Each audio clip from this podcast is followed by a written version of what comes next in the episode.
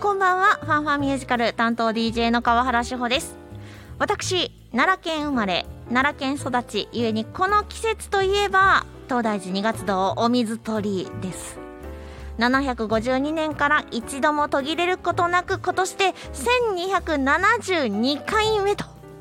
すごいとしか言いようがないわけなんですがその雰囲気を味わうことができるイベント5月13日大阪フェスティバルホールで開催されます特別公演東大寺主任への照明普段立ち入ることができない二月堂の内陣の様子を舞台上に再現し放映の一部が上演されるというこれ特にね女性は主任の間に内陣には絶対入れないんですよね男性は一部許された方のみ入れたんですがコロナ禍ということもあって今は入れないそんな様子を14年ぶりに寺の外で披露することが決定しています本当にね大変貴重な機会となっているのである意味ミュージカルに負けないすごいショーが繰り広げられますのでご覧いただきたいなと思ってちょっとご紹介となりました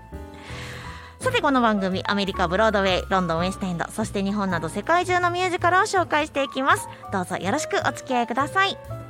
ではまず1曲お送りしましょう「ファインディング・ネバーランド」オリジナルブロードウェイキャストレコーディングより「Believe」今回はミュージカル「ファインディング・ネバーランド」をご紹介しますこんばんはこんばんは ESFM のミュージカルオタク宮本ですよろしくお願いしまおす早く暖かくなってほしいですよね願いしますねもうすぐ修二会が終わるのでねこれが終わってちょっと寒くなったら暖かくなるはずね早く夏来い夏来い夏なんですねいやねあの暖かくなるとお出かけがしたくなりお出かけしたくなると作品を見たくなるというはいこういう感じで我々は毎年同じことを言っており ますはい今年こそ沖縄行くぞおそっか宮本さんの休暇といえば沖縄ですもしくは東京ミュージカル三昧か、はいどっちかですはい沖縄もいいですよね、 はい帰ってきてくださいね 沖縄は大丈夫帰ってこれるはいさあそんな話ではありますが沖縄のミュージカルではございません、はい今日ご紹介するのはアラン・ニーによります戯曲「ザ・マン・フー・ワズ・ピーター・パン」うんそしてジョニー・デップ主演で2004年公開日本では2005年に公開されました、うん放題「ネバーランドうん」これを元に作られたミュージカル作品となっておりますはい映画見たよという方多そうですよね、うんうん映画はアカデミー賞7部門ノミネートで作曲賞を受賞しているうんうんつまりいい音楽だということです、うん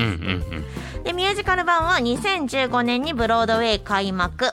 多数メディアから何年も心に残るであろう必見の舞台と絶賛された人気作となっておりますはい2017年東急シアターオーブにてツアー版がうん上演されましたはい行きたかった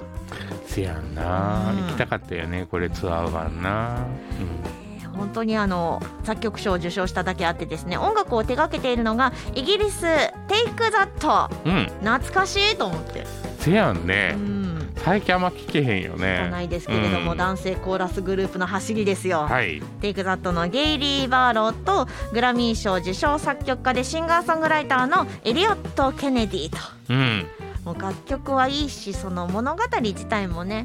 せやね温かい、あったかいねいい感じの物語よねはうんい、で今回の日本公演でですね、うん山崎育三郎さんとうん浜田めぐみさん、おおこのトップ2人ですよなかなか歌濃いメンバーやね来いよ来い よ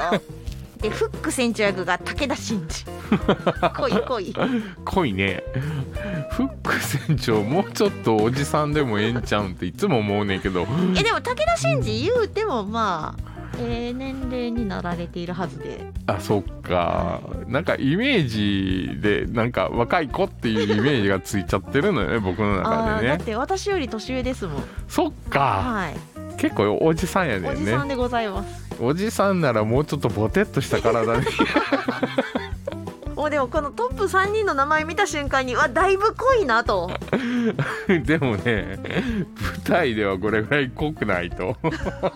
これテレビドラマやったら濃すぎと思うけどいや本当に本当に舞台はこれぐらいでいいのよもうあのミュージカルファン的にはちょっとね、うん気になる一歩になってうる、ん確かにはいでは楽曲をお届けしましょう「ファインディング・ネバーランド」オリジナルブロードウェイキャストレコーディングより「オール・ザット・マターズ・ネバーランド」今日はミュージカル「ファインディング・ネバーランド」をピックアップしていますはーいストーリー簡単にはいご紹介していきます、はい舞台は19世紀後半のイギリスですうん新作戯曲が書けずに行き詰まっていた劇作家ジェームズ・バリは公演で未亡人シルビアと4人の子供たちと出会いますうん妻のメアリーからも問い詰められて並んでいたバリでしたが彼らと遊ぶうちに純真で正直な気持ちを思い出し演劇も遊びうんつまりプレうんうイなんのだと気がつき物語がどんどん生み出されていきますうんしかし当時イギリスでは演劇は上流階級だけのもので子供も楽しめるファンタジー作品を上演したいとうんバリが提案しますとですね反対されるわけです、そうなんや時代やね一方ですうん父を亡くしてから純真な心を閉ざし大人になろうとしていた三男のピーター出会ったね子供たちのうちの一人ですねうんピーターはバリと交流を深めるうちに弓や希望を捨てることが大人になることではないとうんうん悟っていきますはいもうなんかこの時点でもうジーンときてるんですけれども、はいでバニーはシルビアシルビアの母にも反対されながらも交流を含めていってですね、うんあいいないいないいなうんそんな関係になっていきわけ